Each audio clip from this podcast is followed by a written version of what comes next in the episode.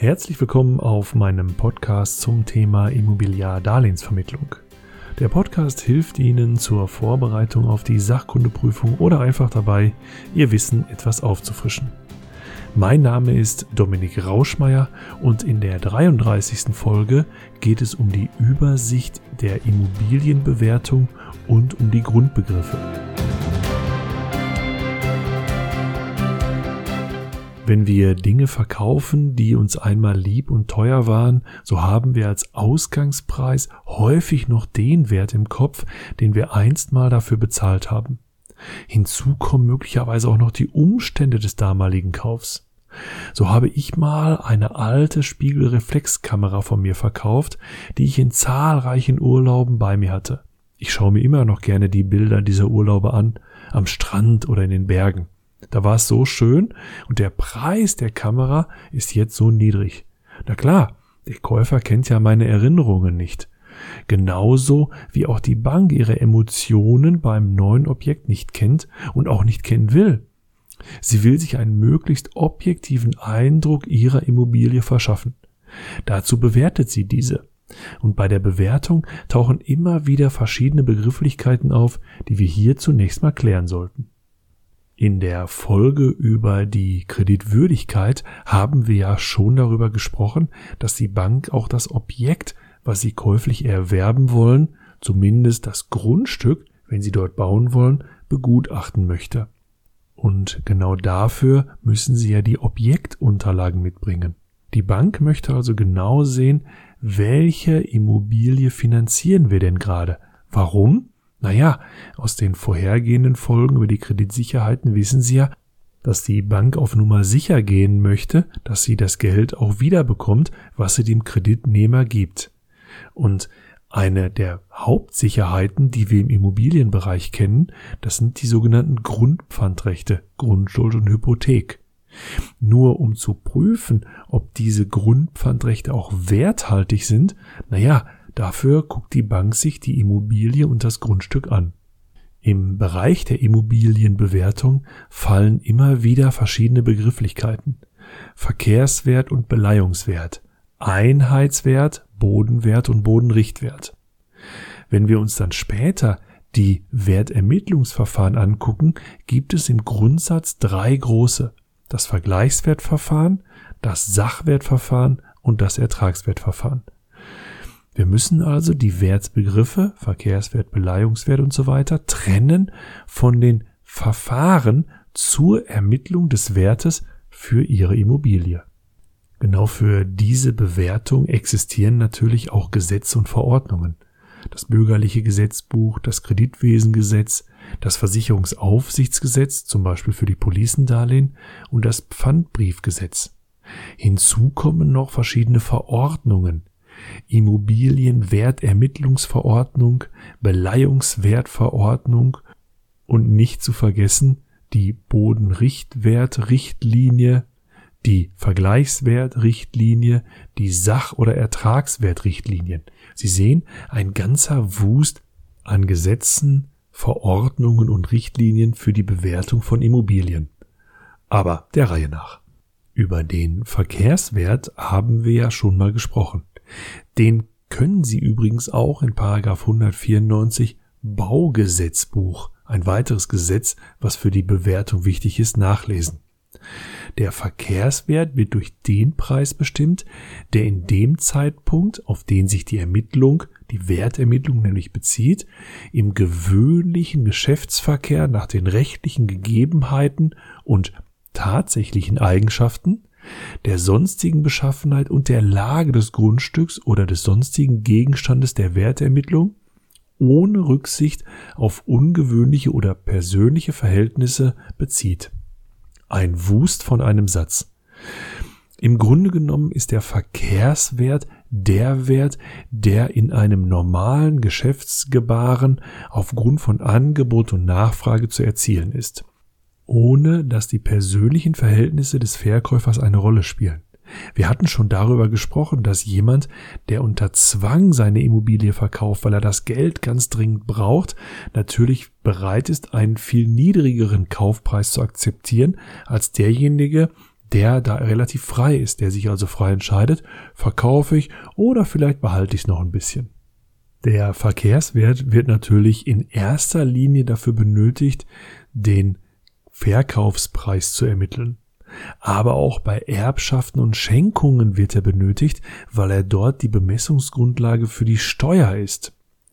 Bei der Zwangsversteigerung ist der Verkehrswert auch wichtig, weil sich daran anknüpft, wie viel Geld muss ich eigentlich bei einer Zwangsversteigerung mitbringen. Das sind zehn Prozent des Verkehrswertes. Und auch bei einer Scheidung kann dieser Wert von Interesse sein. Der Verkehrswert ist auch für den Beleihungswert wichtig, weil der Beleihungswert den Verkehrswert nie übersteigen darf. Der Verkehrswert bildet also die Obergrenze des Beleihungswertes. Der Beleihungswert gibt im Grunde genommen den Wert des Objektes aus Sicht des Kreditgebers an, den dieses Objekt über einen längeren Zeitraum darstellen soll. Und da im Beleihungswert also auch mögliche Wertschwankungen berücksichtigt werden sollten, nehmen die Kreditgeber in der Regel einen Sicherheitsabschlag vor. 10 oder 20 Prozent des Verkehrswertes werden als Sicherheit abgezogen und so landen wir dann beim Beleihungswert. Als weiteren Begriff kennen wir den sogenannten Einheitswert. Der Einheitswert wird von den Finanzämtern festgelegt und zwar für die Grundsteuer. Bei der Festlegung der gesetzlichen Bestimmungen für den Einheitswert im Bewertungsgesetz wurde versucht, möglichst nah an den Verkehrswert heranzukommen. Und das ist insoweit ja fair, weil der Verkehrswert ja in der Regel recht identisch mit dem Kaufpreis ist. Ja, und dann haben wir natürlich noch den Bodenwert, also den Wert des reinen Grundstücks unter Berücksichtigung natürlich auch der Lage und der Art und Weise, wie ich das Grundstück nutzen kann. Es gibt ja durchaus Grundstücke in Gebieten, wo ich zum Beispiel nicht bauen darf. Die Frage ist natürlich, wie ermittle ich den Bodenwert? Das ist total simpel. Ich gucke mir an, wie viel Quadratmeter ist mein Grundstück eigentlich groß. Und diese Quadratmeterzahl multipliziere ich einfach mit dem Bodenrichtwert.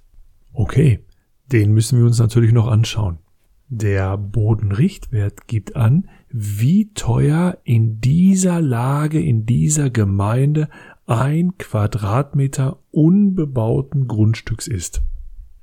Da kommt es natürlich darauf an, wo ich baue. Also in welchem Teil von Deutschland. Ein Quadratmeter Grund und Boden wird in Hamburg oder in München teurer sein als zum Beispiel in Hagen in Westfalen.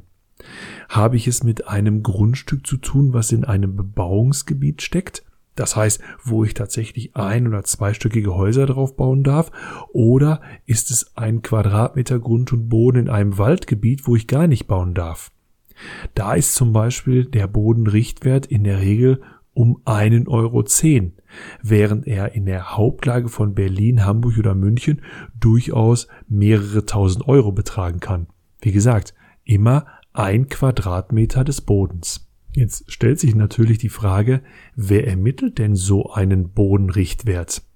Und die Antwort ist relativ einfach, das sind die sogenannten Gutachterausschüsse. Diese Ausschüsse werden extra gebildet, um die Grundstückswerte zu ermitteln.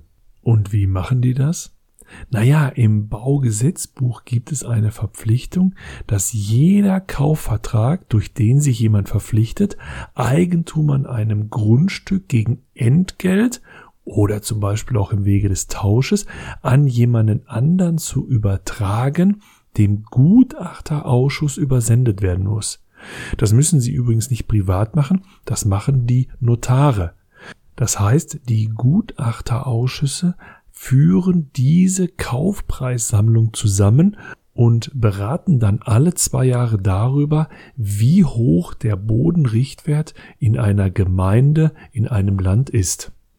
Die Gutachterausschüsse sind in der Regel bei den Kommunen, bei den Vermessungs- und Katasterämtern angesiedelt.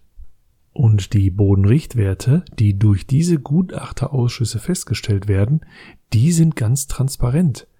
die kann man in sogenannten Bodenrichtwertkarten oder Bodenrichtwerttabellen im Internet ganz entspannt und kostenfrei nachschauen. Das heißt, wenn Sie wissen, wie groß Ihr Grundstück ist und vor allen Dingen, wo es liegt, können Sie die entsprechende Bodenrichtwertkarte im Internet aufschlagen und schauen, wie teuer ist ein Quadratmeter Boden. Und diesen Preis, der dort angegeben ist, den multiplizieren Sie einfach mit Ihrer Grundstücksgröße und schon haben Sie den Preis für das reine Grundstück. Das ist insofern auch steuerlich interessant, weil in der Folge über das Steuerrecht und die Werbungskosten haben wir darüber gesprochen, Sie das Grundstück ja nicht abschreiben können. Das nutzt sich ja nicht ab, nur das Gebäude. Und durch den Bodenrichtwert und meinen entsprechenden Bodenwert, den ich dann aus dem Bodenrichtwert ermitteln kann, kann ich in der Regel relativ schnell herauslesen, wie viel von dem Kaufpreis habe ich für das Grundstück ausgegeben und wie viel habe ich für das Objekt ausgegeben. Und das kann ich ja auch in ein prozentuales Verhältnis setzen. Zum Beispiel war der Kaufpreis insgesamt 300.000 Euro, das Grundstück hatte einen Wert von 100.000 Euro dann kann ich relativ entspannt hingehen und sagen, okay, die Rechnung des Notars kann ich zu zwei Dritteln als Werbungskosten von der Steuer absetzen. Und diese Begrifflichkeiten, Bodenrichtwert, Bodenwert, für die Finanzierung die Begrifflichkeiten Verkehrswert und Beleihungswert, die sind natürlich nachher auch für die Wertermittlungsverfahren, das Vergleichswertverfahren das Sachwertverfahren und das Ertragswertverfahren wichtig. Dort werden wir mit diesen Begrifflichkeiten so ein bisschen hantieren. So kann ich mit dem Richtwert jetzt den Bodenwert ermitteln. Und welchen Wert wird wohl die Bank im Kreditvertrag betiteln? Und damit sind wir am Ende der 33. Folge zum Thema Immobiliardarlehensvermittlung. Ich freue mich auf die nächste Episode, bedanke mich für Ihre Zeit und Ihr Ohr und wenn Ihnen mein Podcast gefällt, lassen Sie es mich auf den verschiedenen Medien wie Facebook oder Instagram wissen. Wenn Sie mit mir in Kontakt treten möchten, möglicherweise weil ich Ihnen bei der Vorbereitung auf die Sachkundeprüfung noch weiterhelfen soll, finden Sie mich auf www.richtig-kommunikativ.de. Es grüßt Sie aus dem schönen Hagen in Westfalen Dominik Rauschmeier.